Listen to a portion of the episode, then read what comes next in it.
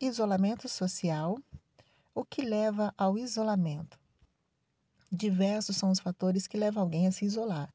E para os que sofrem por algum tipo de discriminação, por exemplo, preferem se isolar do resto da sociedade como forma de proteção, como forma de escudo.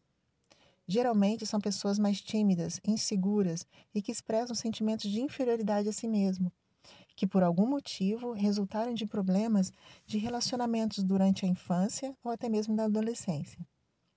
Procurar ajuda psicológica é sempre a melhor opção.